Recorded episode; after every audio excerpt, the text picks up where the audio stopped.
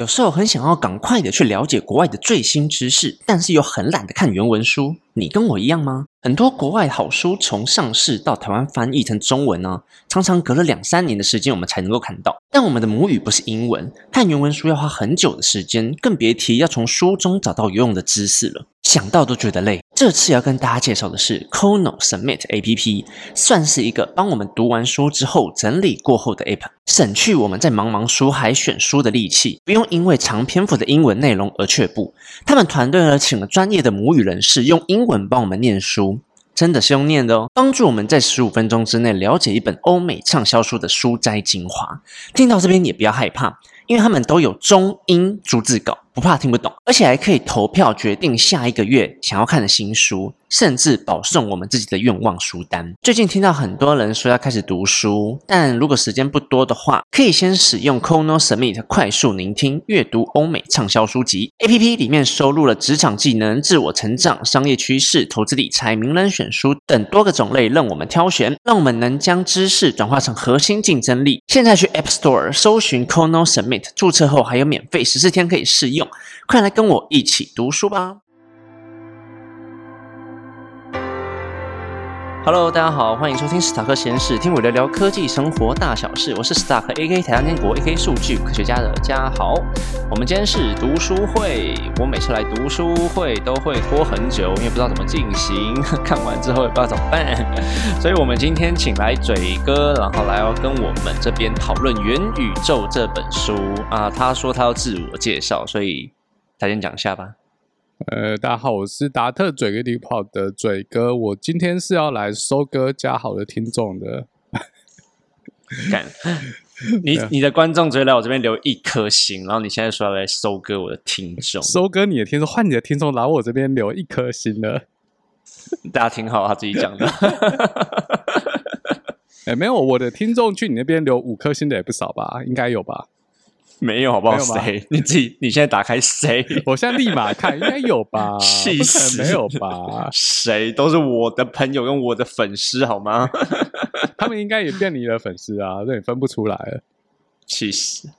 我是达特嘴哥第五号的嘴哥，我的节目应该是应该是属于知识型节目吧？但是如果你要问我专门讲哪一个领域的知识，我也没办法回答，因为我对于这个范围是没有设限的。但是我有几个固定的系列。第一个是机器学习，那这一点是跟嘉豪一样，我们都是我本业都做 AI。另外一个比较偏科技一点系列是治安，因为我本身是在一间治安公司里面开发 AI 模型，我会用白话方式帮大家建立一些治安的观念，目标是让没有治安背景或甚至是社会组的同学可以听得懂。再来还有一个固定系列，就是比较偏吃喝玩乐，是葡萄酒，从餐桌上带大家去旅行。生产葡萄酒的这个地区，它的地理环境还有它当年的气候，全部都编码在这瓶葡萄酒里面。介绍一瓶葡萄酒，就有点像是在介绍一个地方的风土民情、文化，有所谓餐桌上旅行。除了葡萄酒之外，有实际旅游的分享，通常都会带到历史。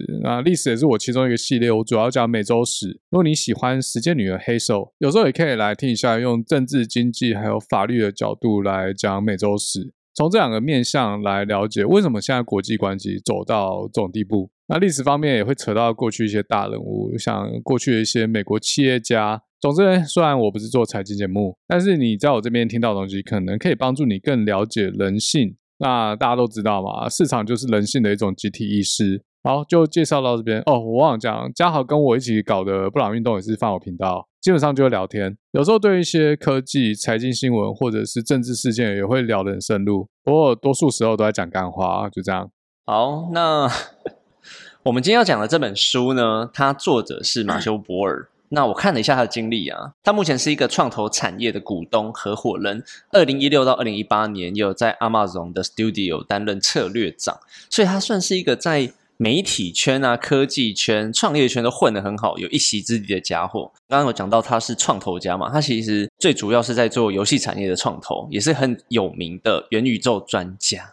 他发表的一些文章呢，都会在他们自己的业内然后产生讨论。虽然我是不知道为什么，总之这本书呢，就是来讨论元宇宙的定义啊，还有很多它背后面的技术。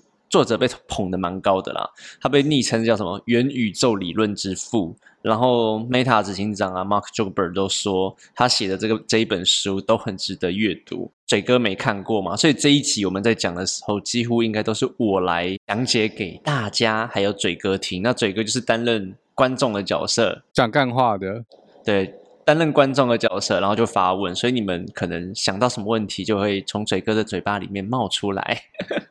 好，这本书呢，描写下一个 generation 的网络究竟长什么样子。那可能会有很多就是虚拟世界构成啊，然后有可能可能是什么电玩的感觉啊。那其实最近我跟一些朋友在聊这本书的时候，他们会很想看，因为他们不是我们这个 IT 产业的人，他们就会很想看这本书，说，哎，下一个时代元宇宙大概长什么样子？因为这本是公关书，这样讲不太好。可是我其实没有很推荐，原因是因为 我刚刚讲说它是游戏产业创投，对不对？所以它里面用了很多专有名词，这些专有名词是游戏的专有名词跟游戏的名称。如果没有玩过的人，根本就不知道在讲什么。所以他是讲了很多游戏，但你没有玩过，会不知道那是哪一种类型的游戏。对，你会没有，你会没有办法，就是马上的融入进去。可是对元宇宙有兴趣的人，应该多多少少是游戏玩家吧。星战前夜 EVE Online，你玩过吗？没有，刚好连听都没听过。Second Life 第二人生可能有啦，这个有听过。然后机器砖块应该是那个 Roblox，Roblox 其实成人我觉得也不会玩。然后他讲了很多要塞英雄，他放了非常多的游戏名称在里面，然后就一连串下去，你根本就不知道说他在讲什么。他是举这些游戏的例子来做什么讲解？就是需要知道那个游戏本身怎么玩，或者是在玩什么吗？有一些要，有一些不用。到了元宇宙世界的时候，不管硬体啊，还有网络速度、连线都是非常非常重要的一件事情。那他举的例子像什么？星战前夜，它里面会有很多很多人一起同上，同上的意思就是同时上线的人数。平常的时候可能就是一两万名，可是当要打那种联盟战的时候，就是攻城战的时候，会多两倍到三倍以上。这个时候伺服机的 loading 就会很大。那他们的游戏工程师呢，就要 survey 更多的资源在这边。换到元宇宙的时候啊，连线需求就更重要，因为可能都是三 D 的绘图嘛，网络速度又更重要了。我不知道大家有没有听上一集，你有听巧克力那一集吗？他有讲到一个东西，是他他受邀参加那局网路，就是同时吹奏跟伴奏那一那一段，他就说，就算现在的五 G，两个人类的影像。就是要同时出现，比如说我在台湾，也在美国嘛，然后我们用五 G 虚拟影像，然后同时播放出来的时候，还是会累个，会差个零点几秒这样子。就是可能平时互动会还好，但是如果今天是乐器伴奏啊，或者是一些比较精密的举动的时候，好像现在的网络还是不够用的。对啊，我记得他是有讲这个，而且如果没记错，他后面不是讲说如果没有影像的话，声音比较好对。然后他举了一个 Clubhouse 的例子，说什么？他们在试 Clubhouse 的时候，要派另外一个人专门去当节拍器那段。对，可是我觉得他讲的意思是说，全反正全部人都累歌就算了，没有关系，因为观众听起来是对的，因为全部人都累格。对，但那段，但对，但那一段我就在想，为什么另外一个人当节拍器就可以？让观众听到都一样，因为节拍器也是一个乐器，你不能由打乐器的人自己开节拍器，因为这样子听起来会乱掉。对啊，可是为什么有第三个人或第四个人开节拍器，其他人就会一致了？我自己的理解是因为内格的速度大家都一样的状况下，如果今天有一个人的内格状况不一样的时候，应该也会乱掉。哦，所以他们的 latency 一样。这可能差十 millisecond，可能就还好了。对对对，这是我在脑袋建构的画面那个 pipeline 的画面。啊，如果加我一个去演奏，可能就不行了，因为我比较远。哦，有可能。我觉得，因为如果他说台湾，可能都台北之类的，就应该都还好，latency 不会差太多。微微，你要说，因为你会把整个演奏弄坏，我可以只敲三角铁，还是我就是那个节拍器？那个节拍器多远都没差，只要跟其他人的 latency 都是一个接近 constant 就好了。节拍器也是要节奏是一样的，呃，现在不是都用 iPhone 了？对啊，我们现在都用 iPhone 了，我连调音器都没买，都用 iPhone。好了，我们回来这本书里面，它讲了元宇宙是有很多三 D 的虚拟世界，还有影像所连接而成的，会变成一个长久永续性的网络。永续性好像蛮重要的，因为元宇宙是用 Blockchain 所构成的嘛。那不知道什么是 Blockchain，就是区块链。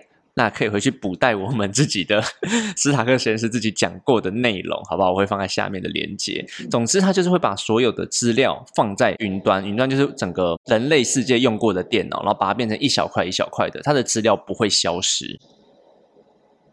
这个概念我有点问题耶。他说永久连续性，假设有一天 Meta 倒了，我觉得这就是中心化跟去中心化的概念呢。因为其实 Blockchain 它是非中心化的东西，对吧？对啊，理论上应该是把这一块东西就是丢在云端上，然后散落在大家的电脑里面，然后大家当记账师，把这些资料保存在里面，然后可能会有一些备份。可是你的问题应该是说，今天 Meta 倒了。有没有可能有些东西就不能用了，对不对？大多数东西还是要需要有人维护嘛。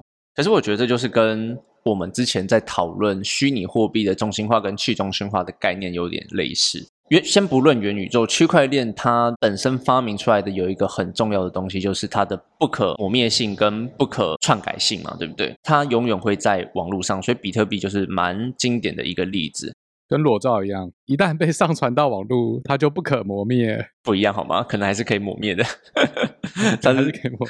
对啊，像像最近以太币合并，我不知道你知道这个例子，它就是会有人去 complain 说，很多资料的区块会被集中在某几家比较大型的机构，有一点点垄断的现象，或者是寡头的现象，它就不是散落在大家每个人的电脑啊，或者是其他。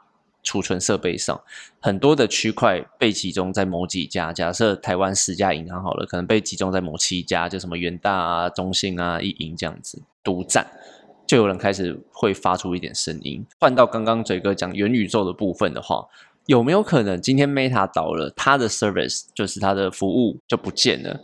我是觉得有可能呢，可是大家可能还是可以上元宇宙，只是没有东西用而已。区块链这个东西是一个生态圈，假设。Meta 它建立一个生态圈，结果它发行了自己的货币，结果它倒，那它那个货币可能就没有人要了。那可能大家会在倒之前赶快把它转成是以太币或者是比特币。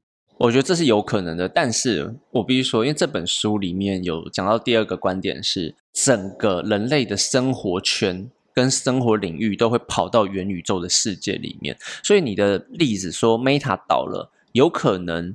只是一家店到了的概念。如果今天很多家店，Google 啊，有 Microsoft，我们不一定只要依赖就是 Meta 这一家公司。那这样跟网络二点零。的概念是一致的，有些概念很像，只是它搬到另外一个世界去了。Web 二点零，大家就是要连上 HTTP 嘛。然后你刚刚的例子有点像是 FB 这个网站挂了怎么办？对，没错，那就换到另外一个网站就好了。这本书上是比较像这样写的，也因为这样子，所以它其实这本书上里面有写说，怎么去定义现在 Web 三点零里面的一些语法啊，还有规则是很重要的一件事情。那这个东西也还没有人去 define 出来。做我两个问题啦，一个是元宇宙跟 Web 三点零之间的关系，然后 Web 三点零跟 Web 二点零之间的差异是什么？这本书上写的部分，他会把这两个概念讲成一个，他并没有区分这两个东西之间是有什么不一样的存在。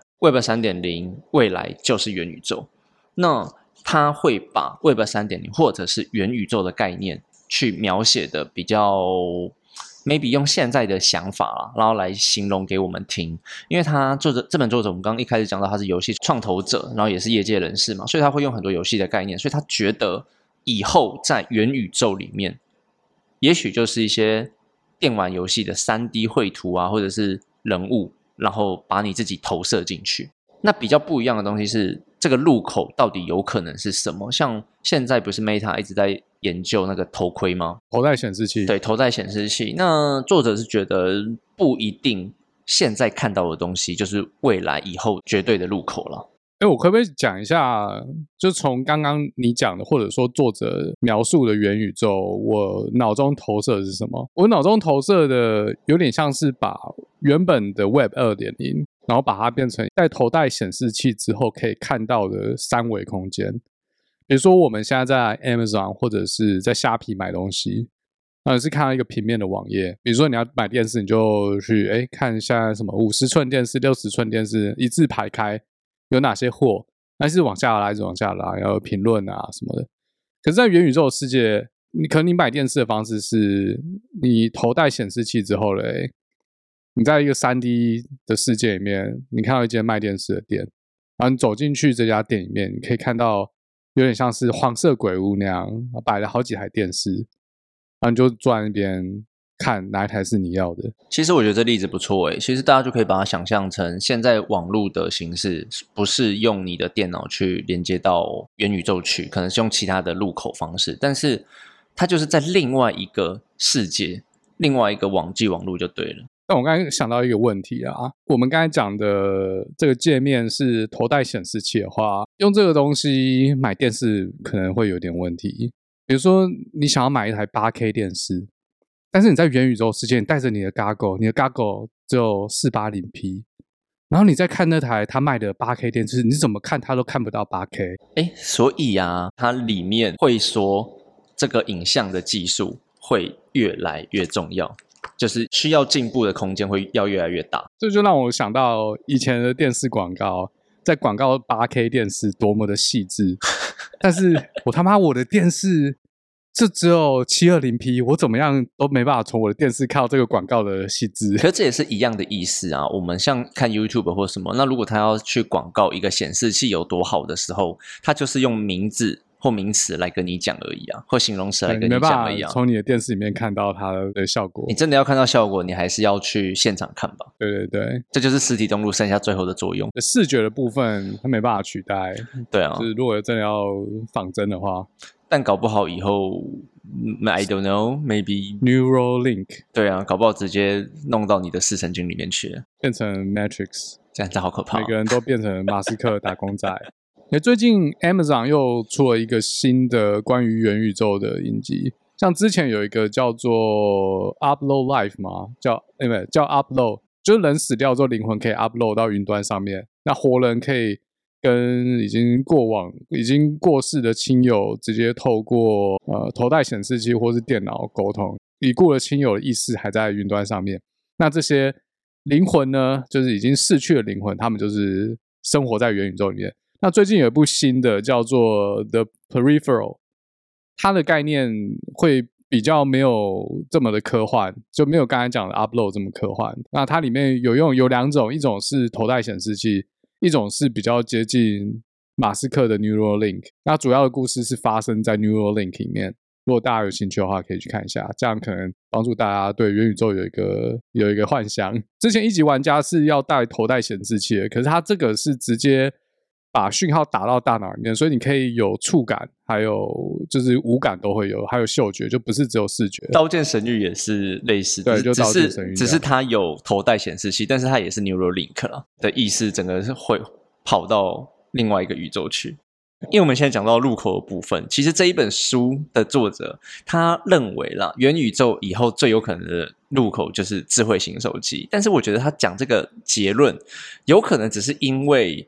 我们现在还没有看到比这个更方便的东西。我们还没有看到贾博士以前看到的东西。而且，如果是智慧型手机的话，我自己觉得不合理的地方是，很多三 D 要怎么去显示，不一定是 VR 的部分，有可能变成 AR。它可能智慧型手机可以打出一个全像素，对，打出一个全像素，这可真是 AR 啦，AR 跟 VR 的结合啊。然后怎么去？把这一块带给人类，然后做出更大的变革。我觉得，就像他自己讲的，就是很多东西我们还没有办法想象。现在讲太早，但如果今天要讲说只有现在科技停在现在科技的话，那可能手机是最方便的东西，因为毕竟人人一只嘛，一只到两只都有可能。呃，说到全像素的话，我我不知道我有生之年可不可以看到。我请以后我的后人把全像素手机跟猎人一起烧给我。像素是那个虚拟影像嘛，对不对？我这个技术不熟啊，但我认为就是因为需要到三维的这种技术，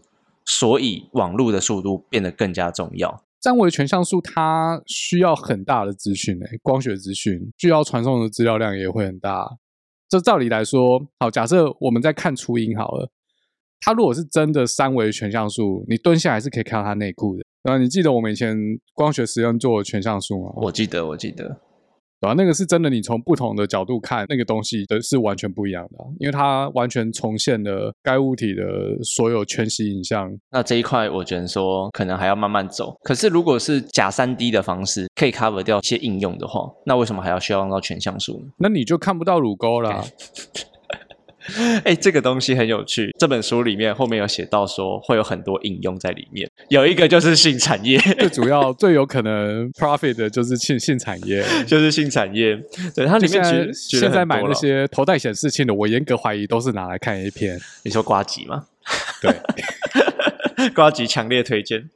对啊，书里面就讲说，像教育产业啊、娱乐产业啊、生活产业，生活产业就有点像是买衣服啊、买包包或者买鞋子。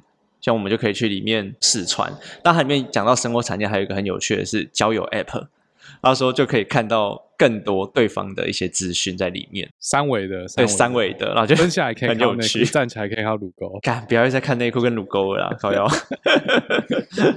歪了歪了。好，假设我们现在已经有一个稍微比较成熟的头戴显示器，我们要怎么做一个新的交友 App？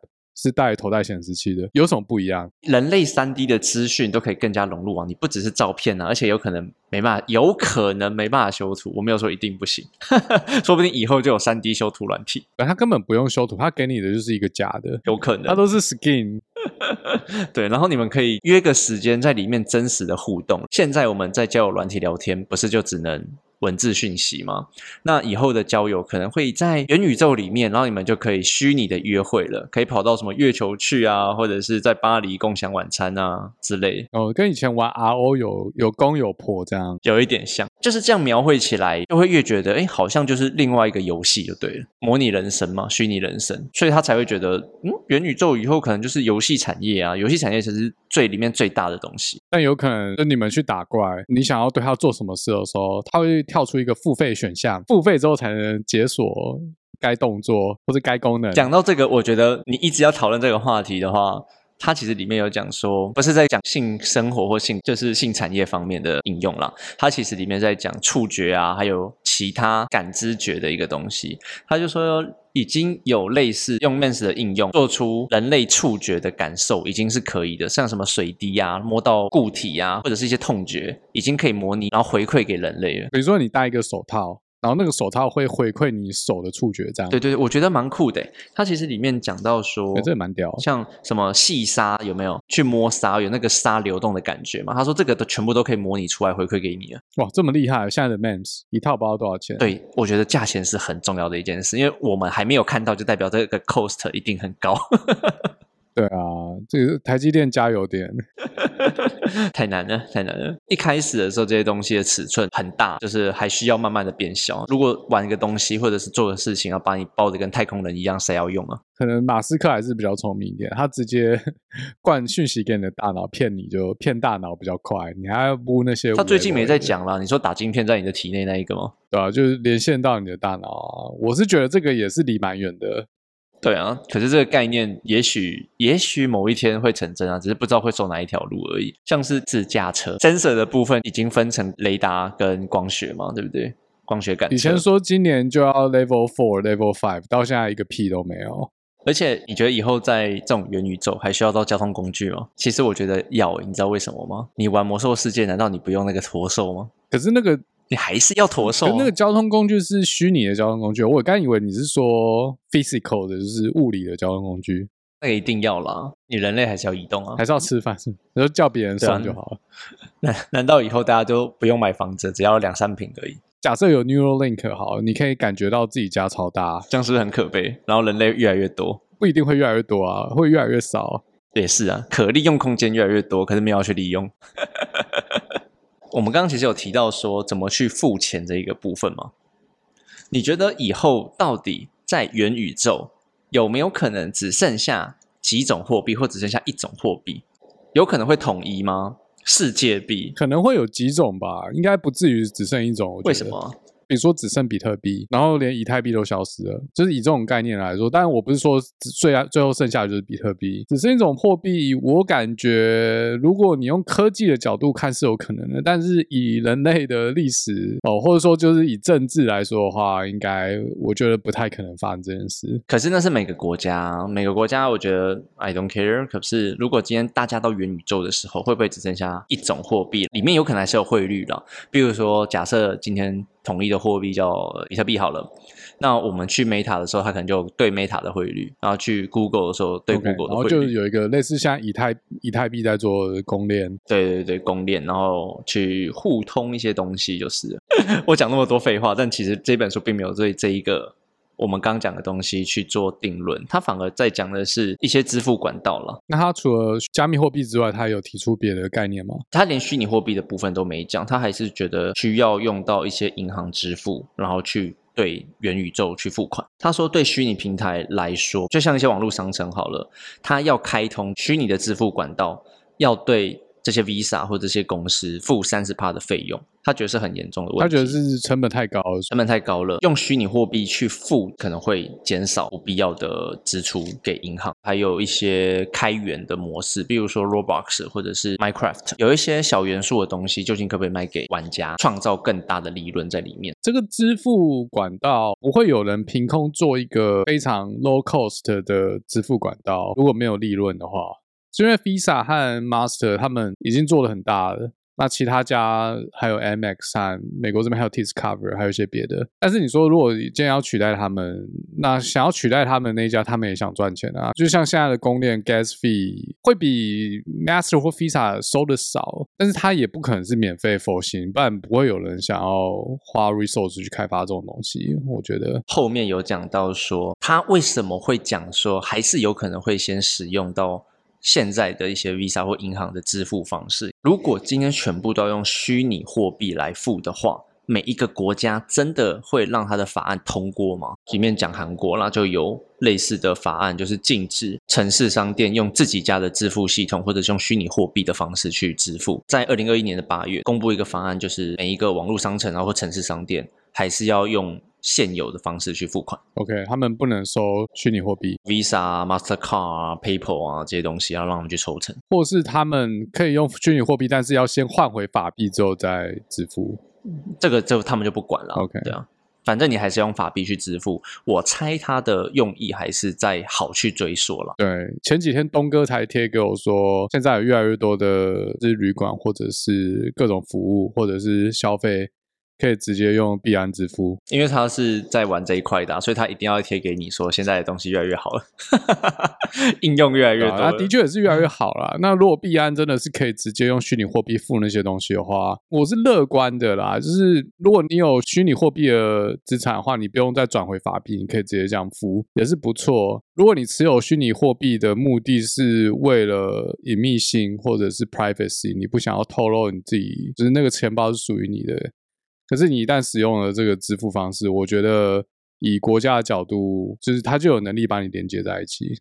那原本的目的就失效，或者你可以把它转到一些小的钱包，你只 reveal 这个小钱包，大钱包就是把它收好好的收起来这样。但我觉得就是像跟作者讲的一样，法规还有一些配套措施，看要怎么去建立，不然有些人的权益有可能会因此受损。我觉得现在立法者越来越困难了，超困难的，因为技术越来越新，很多不可预期性会发生。你不知道会发生什么事。传统立法者可能不用这么了解科技，可是现在的科技实在是是走太前面、太快了。有时候用传统的立法者的角度是很难去想象，就未来有可能发生的事情。因为台湾是成文法，对于台湾这种成文法国家来说，会更难去立法规范这些东西。就是我们要等到这些东西都已经出来，然后大家用过之后，你比较容易一条一条把它写仔细，不然真的很难规范。所以才会有很多人觉得台湾法律太紧，或者是说很多东西不给人家做，就是还没有发生过，他不知道怎么去把它限制住，不道怎么开放给你，所以他干脆全部限制住。直接说不行，对，直接说不行啊。那等到英美法有判例出来之后，足够多的判例之后，再去归纳出一个成文法。这本书我们刚刚讲支付方式，我们收个小尾巴。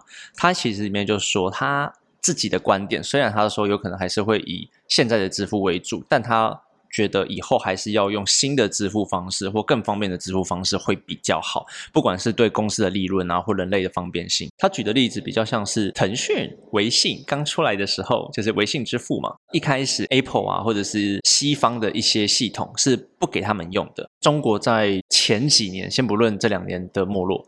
前几年支付啊，什么支付宝啊，一大堆。支付宝，对对对，他们西方的像 Apple 或者是微软，他们就开放了让中国人用微信去付款，这就是一个被打破的例子。作者其实觉得很多国家的法规不让做，这讲话好中国，不让他们做，不让做，不让他们做，但之后有可能这些东西是会被打破的。就像刚刚讲，说旅馆也开放让彼岸付款嘛，对不对？这可能是会慢慢进展的一个部分。可是，像我在美国和欧洲观察到，是原本我们想象的行动支付是像支付宝那样，或者是美国之前有有一些 App，什么 Cash 啊，或者是 Famo。对。但后来其实 iPhone 有 Wallet 之后嘞，其实我们就是把信用卡。绑在里面哦？对，绑在里面，它也是一种行动支付。我认为这就是西方的思维跟那个不一样啊。之前我才跟一些就美国朋友在讨论，美国的信用 credit 的制度是非常严谨的。你们没有建立好这个信用制度，很多在社会上是是没办法完成，像贷款啊。对，没错。但是你没有信用卡，你还是可以去办那种类似台湾现金卡，里面有多少钱，你你可以刷多少，你不能刷超过你里面的存款。那这张卡一样是可以放到 Google Pay 或者是 Apple Pay 里面，这也会跟你的名字绑在一起，然后会影响到你的信用制度吧？没有吗？没有，你如果是一般的现金卡的话，应该是跟信用没有关系，因为它是不让你超付。可是它这样你就没有办法累积你自己的信用制度了。对你没办法累积。到美国去念书或是工作的话，一开始能申请的信用卡有限，只有那种很烂的卡才会给这种哦菜逼吧去申请，而且你额度也不会很高。那你要先拿这种像什么 BOA 啊、Discover 这些很容易拿到卡之后，从这些卡慢慢去累积信用，信用分数到一定程度之后，你再去申请更好的卡。还是你要跟大家讲，如果信用制度不好，有可能会发生什么悲剧？信用制度不好哦，那你可能就是没办法办卡，然后你的贷款不能贷，利息比人家高，利息跟信用有关系。比如说 Zuckerberg 他贷款利息买房子只要一趴，可能连一趴都不到，但现在我们要四趴五趴。因为它的偿还能力比你比我们一般人高太多。总之，就是买一些高价物品的时候，你有没有可能更买得起了？那就会变成资本主义的问题，穷的人更穷，然后有钱人更有钱。好了，我们再讲一个东西，是刚刚我讲到一半的互通性的部分。这本书上，因为我被它影响很大，就是路我要赶快出来。我曾经有跟你讨论过 Web 三点零里面的路我语法啊什么要赶快出来，对不对？它里面就有讲说，如果今天没有一个统一的标准出来的话。大家自己做自己的会越来越乱。这个例子他用了一个很好笑的东西，是连接线、充电线。每一个国家都发明自己的标准，但最后可能还是要统一。你说插头吗？对。那为什么不一开始就统一好了？我记得像 Apple 他们最近也妥协了嘛，之后可能就不会有 Lighting 了。他不是妥协啊，他是你不妥协就罚你钱，一样的意思啊，就妥协了。他也不想。对啊，可是那个是你用一个中心化的方式去逼迫他投妥协。作者可能反过来想，比如说插头好了，为什么到现在还没有统一？这是一件很奇怪的事，对吧？只是或许他一点都不奇怪，在人类的世界，他就是不会统一。他其实画了一个小漫画，他是说，哎，市面上现在有十四个标准，然后 engineer 就开会说，十四种太扯了，我们要开发出一个人人都可以通用的标准。然后不久之后就变成十五个标准，就是你自己开发了一个，但是没有人想要用，就变又变多了一个。对啊，这就是为什么有第二个、第三个、第四个啊。第二个可能不是啊，第二个它是为了要有一些商业操作或者是商业因素。那第五个、第六个可能就是这样，他就觉得 OK，你们这些都很烂，我把它统一一个新的。然后就没人理他，开发出来没有人要理他。对，对啊，这个统一真的是蛮难的概念。那他举到另外一个互通性的问题，是我刚刚不是有提到，像 Roblox、Minecraft 可以制作出一些道具啊，或者工具卖给另外一个玩家。那今天如果不同的元宇宙，像唐风不是在讲多？元宇宙这件事情吗？因为很有可能 Meta、Microsoft、Google 是三个元宇宙好了。那今天我在 Meta 买东西，我到底可不可以带去 Google？这个互通性到底要怎么去解决？就是很麻烦的一件事。你说我在 Dota 买一个皮肤，我可不可以拿去 LO 用？对对对对，有点类似这个概念。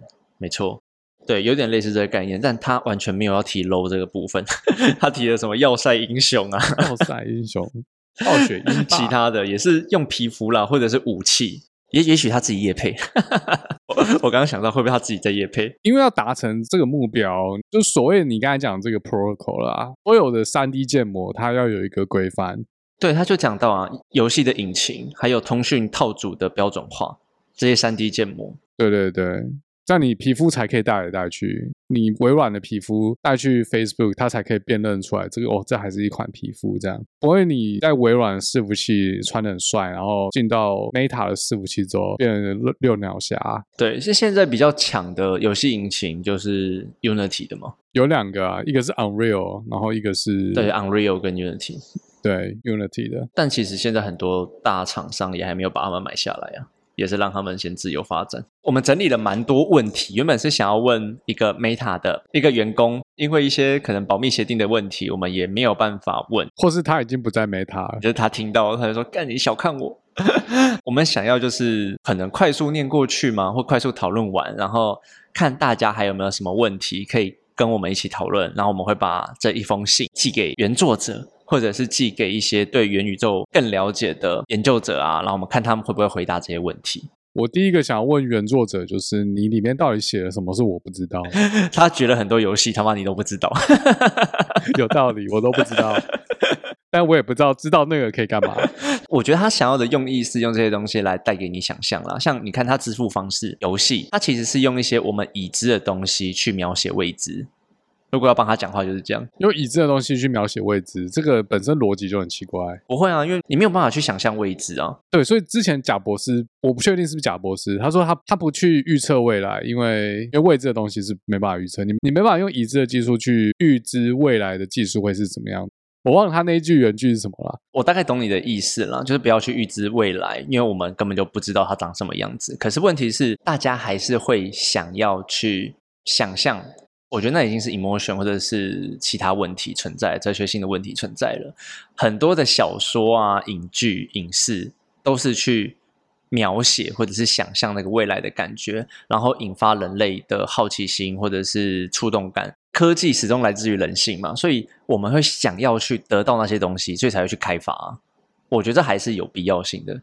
回到我们的问题，那我们快速讨论过去。我们今天讨论蛮久了，像是我们到底什么时候一般人？可以赶快体验到元宇宙，maybe 是商用啊，或者是普及的方面啊。我今天还有个东西还没讲，你知道 Microsoft 也在做元宇宙，Meta 其实也有跟他们合作，因为 Meta 一直在专注的部分是在一般人的使用状况嘛。但是 Microsoft 他们想要用元宇宙去取代 Teams 这一个通讯功能，他觉得可能元宇宙第一个应用的场景。是在办公室的开会上面，远距办公部分，他觉得这个是比较有可能成功的切入点，是不是？现在远距办公有一个很大的问题是效率问题嘛？有可能你远距上班之后，你就人不知道飘去哪里了，大家看不到你，那很多东西变自由行政，效率变得很低，等等都有可能会发生。那如果今天元宇宙开发，是不是可以更容易的虚实混合，然后大家还是坐在同一个办公室，可是你可以在家里？Microsoft 在硬体方面，他们主要的方向是 AR，Meta 是 VR，我不知道这一点有没有改变。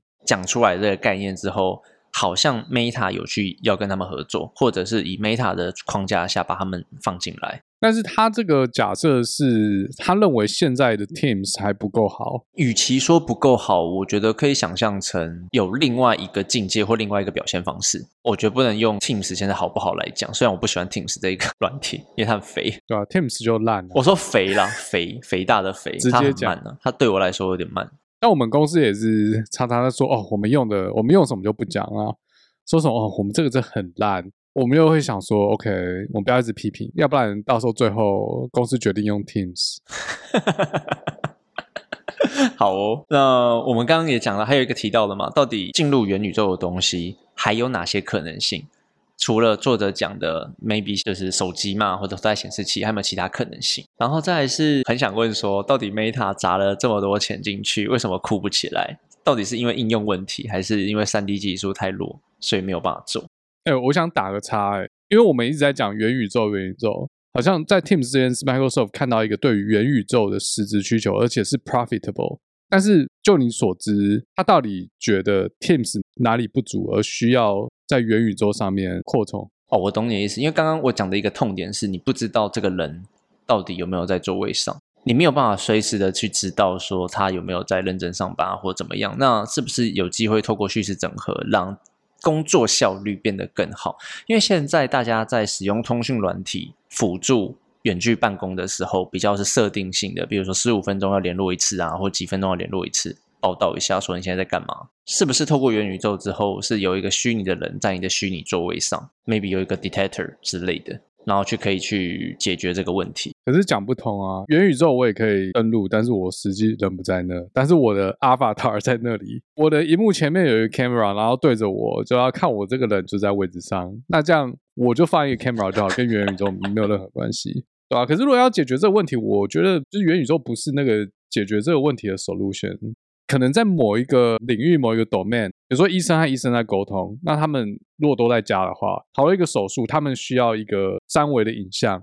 让他们比较容易讨论，在特殊的用途，在元宇宙的空间里面，他们会更容易的去观看，这样就是 for 一些特殊的应用。自己在上班的经验，我们是用 Zoom，大部分的人呢，在开 Zoom 的时候，根本就不开 camera，我自己也不开，所以我们连影像都不想要让人家知道了，何况是我在元宇宙还想让你看我的皮肤之类的。可是我觉得这是两回事诶，因为你在元宇宙里面是虚拟的 avatar，你可能是卡通人物。这跟你自己的肖像权是两回事。不想要开 camera 或什么，是因为 maybe 现在穿的很丑、很邋遢，或者是脸不好看等等都有可能。但如果你今天是 avatar 的话，这些东西是会被消除掉的。所以要先探讨说，为什么人类不想要开 camera？哎，没办法，那我们就看看 Microsoft 对这个东西到底会不会成功吧。Zuckerberg 他们的 demo 来看的话，可能是如果我我们可以在一个三维的元宇宙里面看到我其他的同事。然后在那边走来走去，这样是不是感觉更亲近？然后因为这样来建立更深厚的团队关系，你觉得这样是可以建立更深厚的团队关系？我觉得如果它的开发出来的元宇宙没有让人类的互动性到更好的一个层次的话，我觉得很难。现在的网络点零，大家都在看平面的东西，有一部分的社交变成网络的社交，网络出现之后，反而让人和人之间变得有距离，所以。他们想要在开发 Web 三点零，打破 Web 二点零的这样的限制，人和人之间变平面的。可是，他如果可以把这个虚拟环境中人和人之间的互动变成三维的话，它可以拉近人和人之间在虚拟世界的距离。哎，我觉得是哎。刚书中也提到交友 App，你刚刚有提到说以前人跟人交流只剩下用平面的部分或文字的部分，好像比较冷冰冰。但如果今天使用了元宇宙的技术，好了，有声音有影像。然后可以去一个虚拟的场地做类实体的互动，好像真的会比较有更进一步的情感友谊啊，或者是人跟人之间的距离就会缩短。但是我觉得这个有一个哲学性的讨论，就在于，OK，我们可能拉近了网络世界人和人之间的距离，可能哦，我还不确定是不是，但是它会一方面会让你实体的社交又变得更疏离。假设真的有一个头戴的显示器，让你可以很舒服的戴一天八小时这样。整天泡在虚拟世界，然后跟你的实体的社交就越来越不重视，反而实体社交人和人距离越来越远。你讲的这个问题，其实在我之前有一本另外一本读书会是二十二，就我跟新西亚讲的，陶晶莹那本，其实就是类似你刚刚讲的概念哦。他们回家就是偷在显示器，然后去虚拟世界找另外一个人，虚拟世界拉近他们彼此的距离，但现实生活。世界中，家庭啊或朋友之间就会变得更疏远，或者是每个人有自己合适的人，但是跟你合的人，他不一定会出现在你实体的社交范围内。那有这个元宇宙嘞，你可能可以就跟交友软体一样 match 嘛。那你 match 之后，你就可以跟他在虚拟世界面对面的互动了。那这个人可能是来自于跟你距离一百公里，或者是甚至一千公里以外国家人。再搭配 Zuckerberg 最近发表的语言图语言的直接转换，我觉得翻译绝对不一定要用元宇宙去解决了。那从这点来看的话，如果有假设元宇宙成真的话，同温层效应会更大，会更严重。我倒没那么悲观诶，的确是有可能的。但如果今天同温层很严重的话，我觉得是因为人类自己的天性所构成的，大家只想要去找同温层去互相安慰而已，大家不想要去听另外一方的意见。但是讲这个，我觉得也是啦。回到作者说的，都有可能太早了，有可能元宇宙反而可以打破同文层，就看它 provide 内容是什么。这个我们要回来夜配一下那个 Kono Summit，它其实里面有一本书叫做《The New Mega Trends》，作者呢就预测了二零三八年的世界长什么样子嘛。